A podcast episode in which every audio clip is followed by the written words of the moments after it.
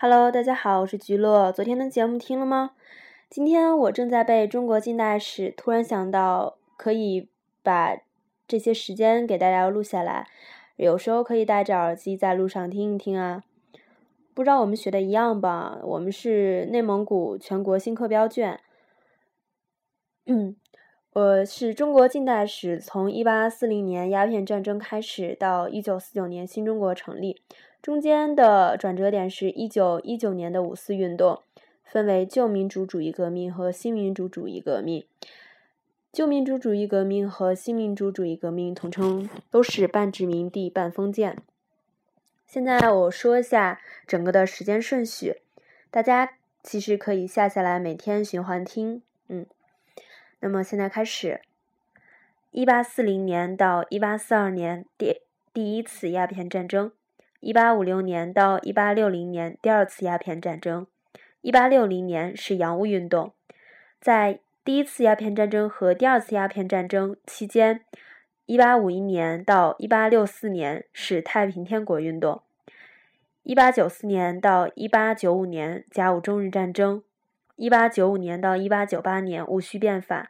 一八九八年义和团运动。一九零零年到一九零一年八国联军侵华。一九零一年到一九一二年辛亥革命，从一九零一到一九一二又分出框架来，就是一九零五年是同盟会三民主义，一九一一年十月十日武昌起义，一九一二年一月一日中华民国，一九一二年三月临时约法，辛亥革命这边就结束了，然后一九一五年到一九一九年是新文化运动。新文化运动前期宣传民主科学，后期就是马克思主义。马克思主义呢，呃，又可以分出来，在一九一七年，英国因为俄国的十月革命，在一九一九年五月四日是五四运动。五四运动就是旧民主主义革命和新民主主义革命的这个转折点。一九二一年中共一大，一九二二年中共二大。一九二四年到一九二七年，国共合作就是我们说的大革命时期。从在一九二四和一九二七年分出来，一九二四年是国民党一大，一大里头提出了新三民主义，这也标志着国民运动的开始。一九二七年，因为四一二和七一五，所以说国共合作破裂。在这里想说一下新民主主义革命。新民主主义革命和刚刚在一九二二年说的二大，二大不是提出了两个革命纲领，最低纲领和最高纲领吗？最高纲领是实现共产主义，最低纲领及民主革命纲领是打倒军阀，推翻封建统，推翻呃打倒军阀，推翻帝国主义的压迫，使中国成为真正的民主共和国。在刚刚念的是一九一二一九二二年二大的最低革命纲领，它和国民党的新三民主主义，他们的目标是一样的，就是因为这样，所以国民运动开始。在一九二七到一九三七是国共对峙，国共对峙就是土地革命时期。一九二七年八月一日南昌起义，八七会议；一九二七年秋收起义，井冈山革命根据地。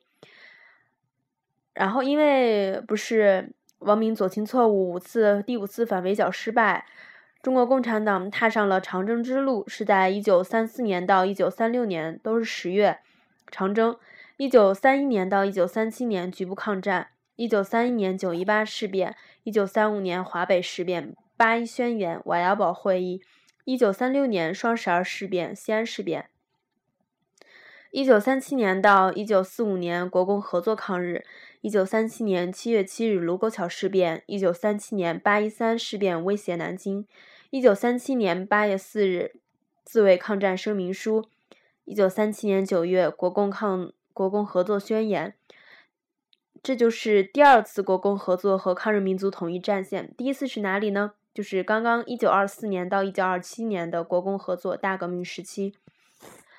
一九三七年七月到一九三八年十月是防御阶段。有淞沪、太原、徐州、武汉会战，一九三八年十月到一九四五年八月相持阶段，里面有百团大战，一九四零年枣宜会战，一九，然后这里边还可以包括一九四年日本对美国发动的太平洋战争，还有一九四二年反法西斯阵营的形成。一九四五年到一九四九年是解放战争。一九四五年八月时，重庆谈判争取民主和平。在一九四六年的夏天，军事方面，呃，共产党粉，军事方面就是粉碎全面，他们要重点进攻。政治方面，毛泽东说一切反动派都是纸老虎的论断。这是一九四六年夏天，一九四七年六月。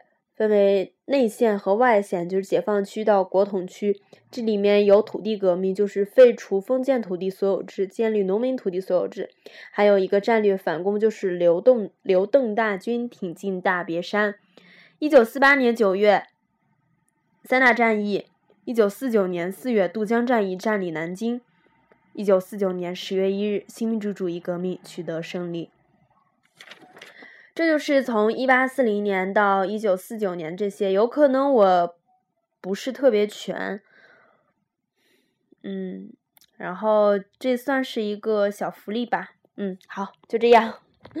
如果呃觉得会有一些用处的话，可以下载下来，每天循环听一听。